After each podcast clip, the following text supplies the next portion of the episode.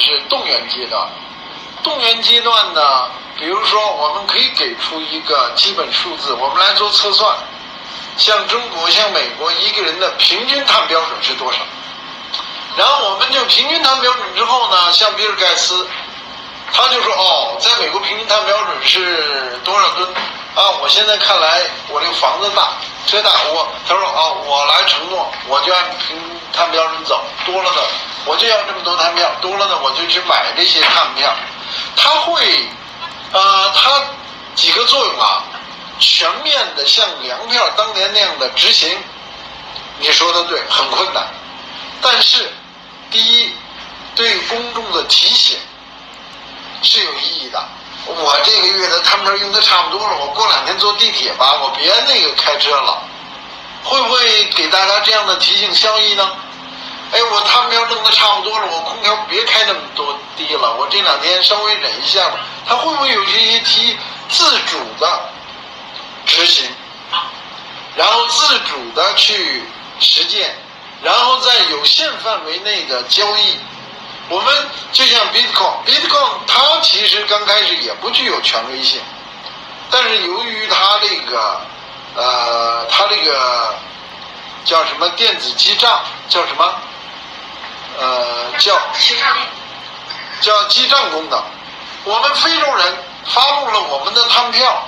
我记账了，我一天就花了这么多碳，会不会有人要交易、要要支持、要要参与呢？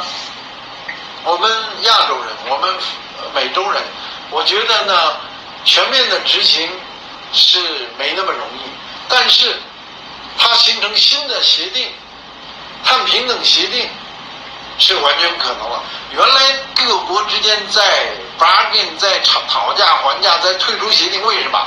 因为这个协定从基础逻辑上有其不合理的分歧，比如说中国提出来共同有区别的责任，说我一百年来你们排了多少碳，我要和你们比一比，这种观点吸引了很多人，也在是一个争论的观点，但是依我看呢，它的这个逻辑性上就不如我这个观点。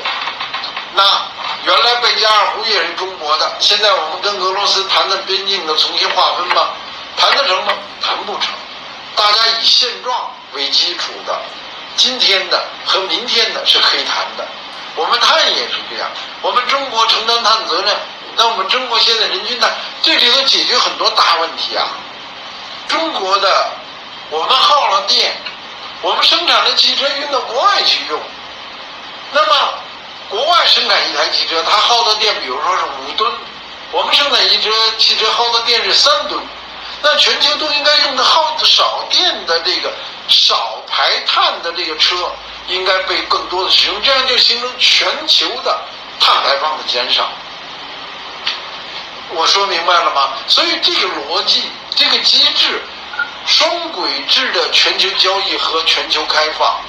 是有利于促进全球的真实的减碳，全球的合作，全球的交易，促进全球减碳的成功。那么在这个逻辑链下，很多的软件、很多的应用、很多的平台、很多的交易，在会蓬勃的去发展起来。它需要司法权来真正强制性的执行。但是它也更有效地推动了大家的共识。那么我们算出来，欧洲的人均碳消费现在是多少？原来算起来他们的碳水平是很高的，但是他没算什么，他没有算从中国买的汽车。他买这个汽车，用这个汽车，他有没有排碳呀？他当然排碳了。他不光要算他在家里开空调耗电，实用环节的排碳很重要，但是。产品在生产环节的盘碳，它在建筑这条大楼、建筑这条铁索桥，它这个钢材生产环节的盘碳，当然都逃不出来，是整个地球的排碳。我们要减少，我们是人类命运共同体，地球生命共同体，我们要减少地球整个的排碳，就要去思考，就要去分析，就要去协作，就要去沟通和交流，就要承担自己该承担的责任。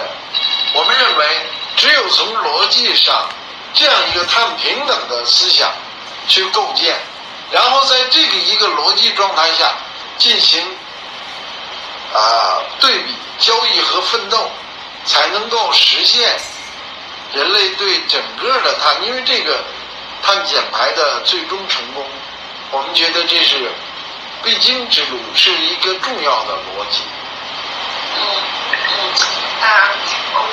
好看视频。